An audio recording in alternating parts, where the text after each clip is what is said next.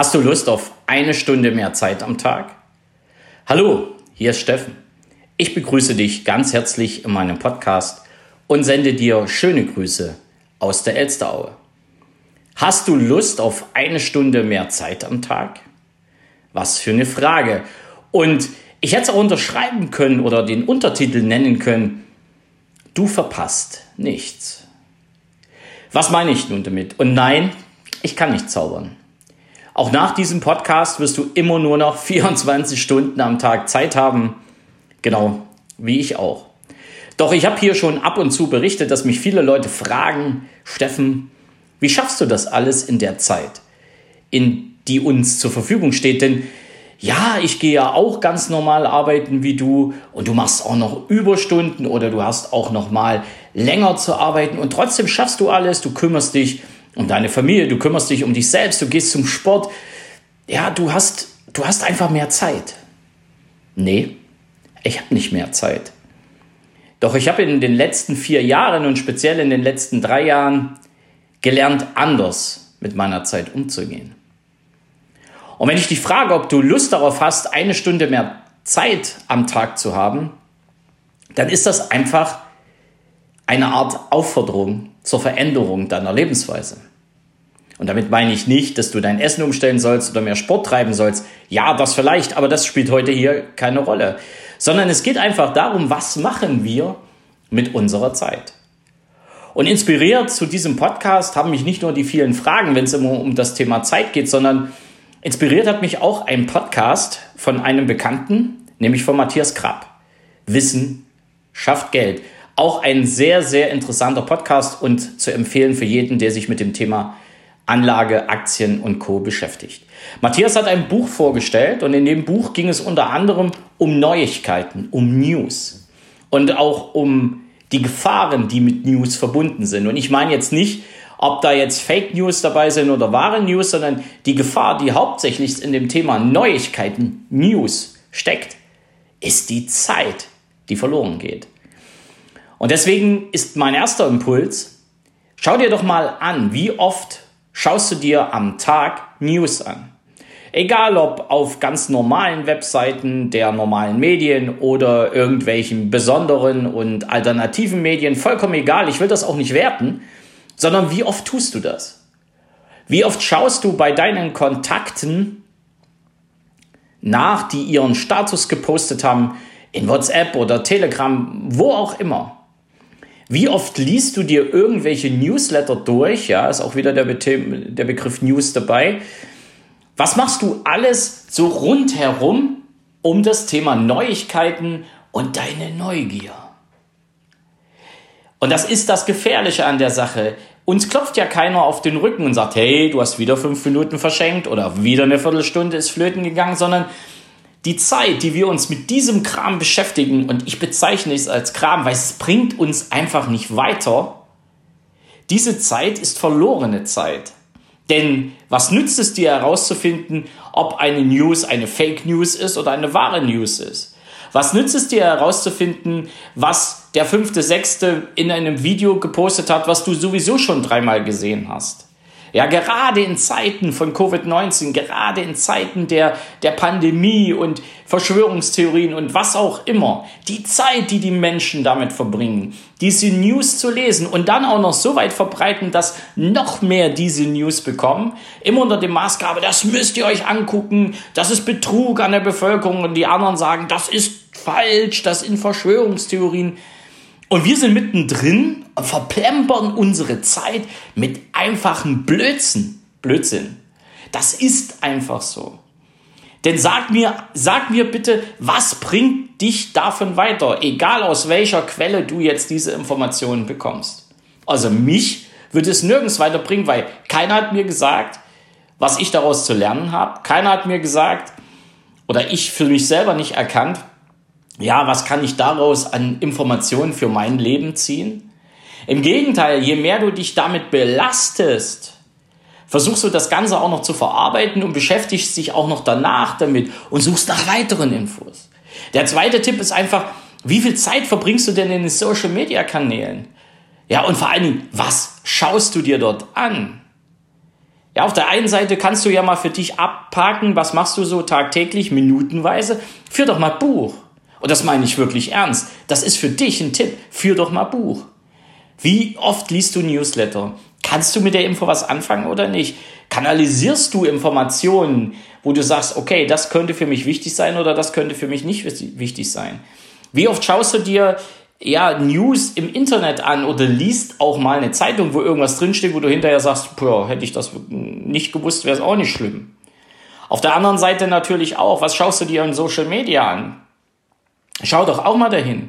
Ganz interessant und wirklich ganz interessant sind solche Funktionen auf Handys, die dir die Bildschirmzeit anzeigen.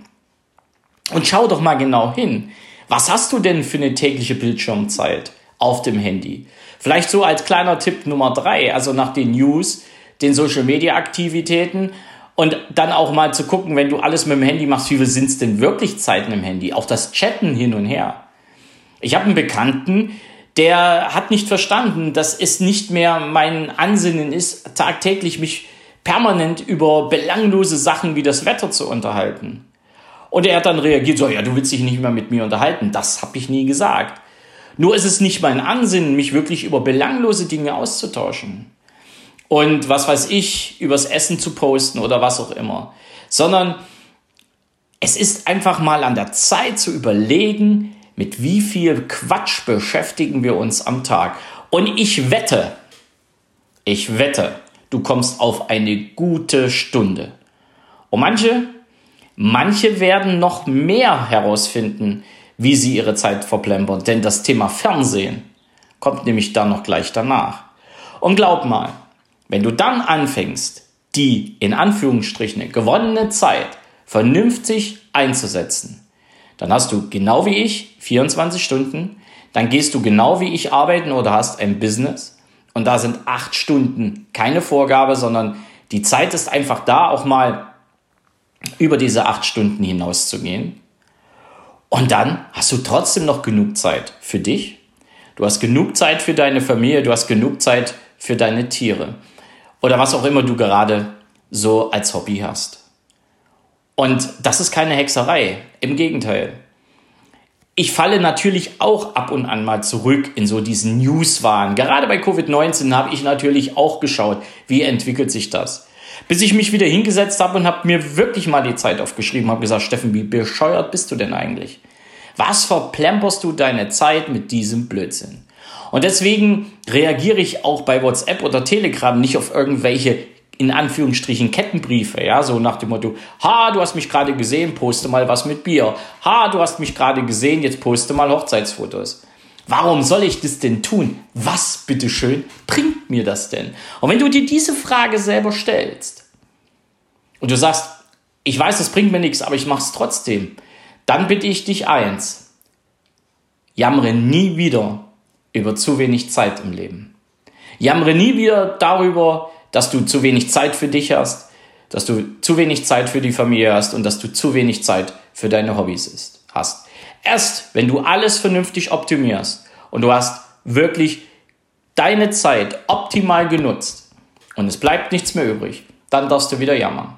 All die, die mir immer sagen, sie haben keine Zeit, denen beweise ich innerhalb von wenigen Minuten, genau wie hier in diesem Podcast, dass das ein Trugschluss ist. Manche sind mir böse, manche sind mir dankbar. Ich muss ehrlich sagen, ist mir lieber natürlich, wenn sie mir dankbar sind. Aber sind sie mir böse? Ja gut, dann hätten sie mir aber auch nie die Frage stellen müssen, ja, wie machst du denn das? Oder mir gegenüber das Jammern anfangen und sagen, ich habe keine Zeit. Denn wer glaubt, dass ich dann mit einsteige in dieses Thema, der ist bei mir an der falschen Adresse.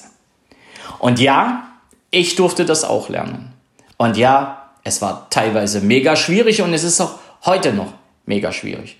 Doch eins weiß ich, mit der für mich gewonnenen Zeit kann ich viel, viel mehr in meinem Leben erreichen.